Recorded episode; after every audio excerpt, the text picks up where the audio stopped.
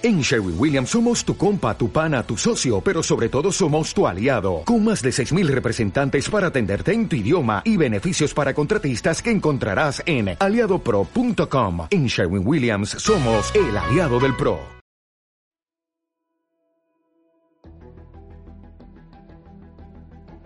Decimos que no se puede hacer ese evento. ¿Cómo que no se, cómo que no se puede hacer si está reservado? ¿Y cómo que no se puede hacer? No se puede y no se va a hacer porque padres agustinos al enterarse del evento nos han dicho, lo han considerado un evento político. Porque Pero- pone, eh, hablan, eh, van a hablar en contra del alcalde de Valladolid.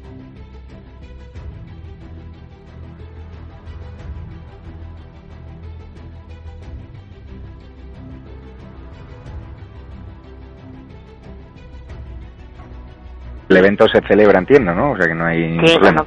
a mí no me han dicho nada, es que no, no le puedo decir, pero imagino que sí, claro, por Dios, que Vale, eso no vale. se va a celebrar, montado está, o sea que no se preocupe, pero es que no sé exactamente a qué tema trataré.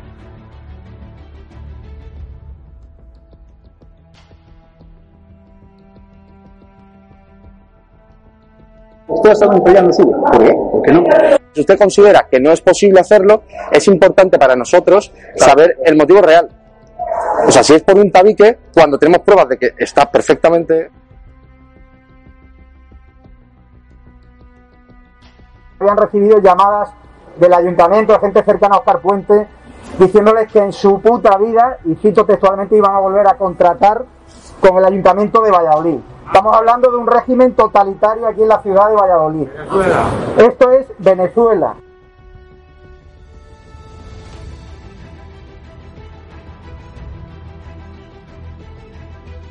Yo no sé quién ha sido el inteligente que ha hecho eso.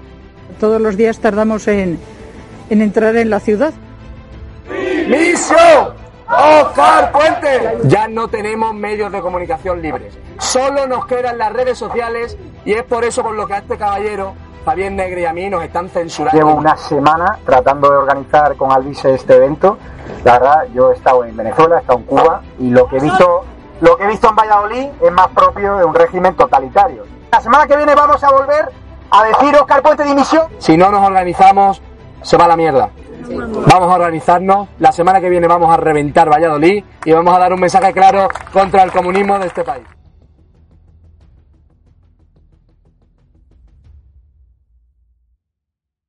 ¡Viva España! ¡Y viva la libertad, cojones!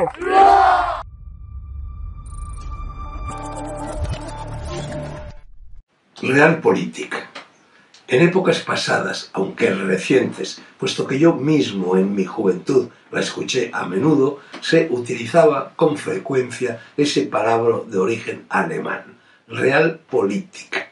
Más vale que lo escribamos con mayúscula, pues mayúsculas suelen ser sus consecuencias. Fue el canciller Bismarck, prusiano a más no poder y unificador de lo que hoy llamamos Alemania, quien lo acuñó a mediados del siglo XIX.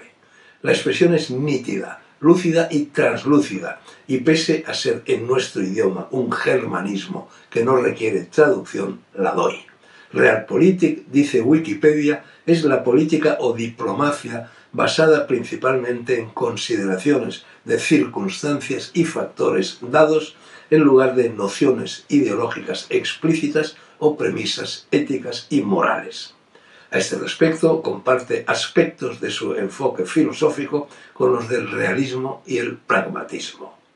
Vaya por delante mi opinión de que solo son políticos de verdad, beneficiosos o perjudiciales para sus súbditos, pero eso es otra copla, y condenados o absueltos por ese Tribunal Supremo, que es la historia, quienes aplican la real política al hilo de su mandato en vez de templar gaitas y entonar milongas en la política de salón, que no es política, sino politiqueo.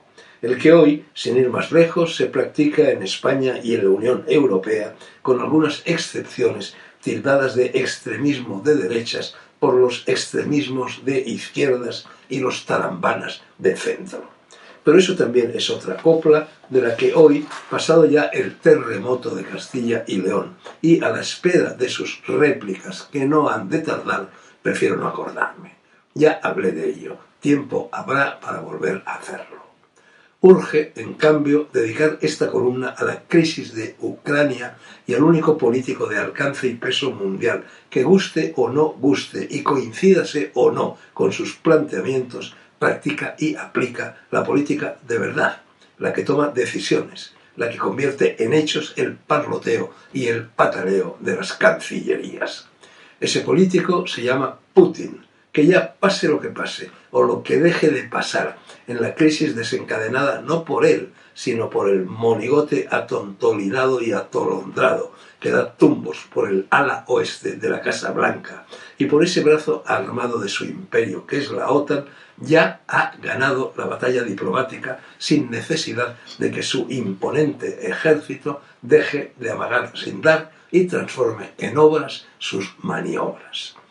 Hoy, martes 15, minutos antes de ponerme a escribir esta columna, me entero por la prensa de que el presidente de la República de Ucrania, un tal Zelensky, cómico de profesión, con un buen día, o quizá malo, sacó los pies de sus zapatos y saltó de la tele a la politiquería, ha dicho que será el miércoles 16 y hoy, ya para ustedes, cuando las tropas rusas invadan su país. Está por ver, claro. Quizá lo que recoge la prensa sea solo un bulo más entre los muchos con los que a diario nos obsequia.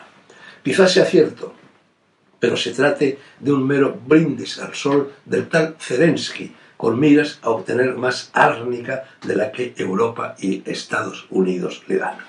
Quizá la OTAN, atribulada y aturdida por los ladridos de los perros de la guerra que han desatado, recule, se retire a sus cuarteles y renuncie a incluir en su jurisdicción castrense el país al que el mundo entero mira mientras yo escribo mi columna.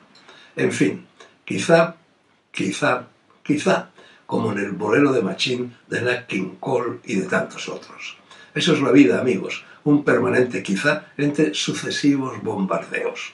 Yo nací hace 85 años en una ciudad, Madrid, sumergida en ellos, y hoy en esa misma ciudad posibles bombardeos aún lejanos llegan a mis oídos y a la pantalla de mi ordenador.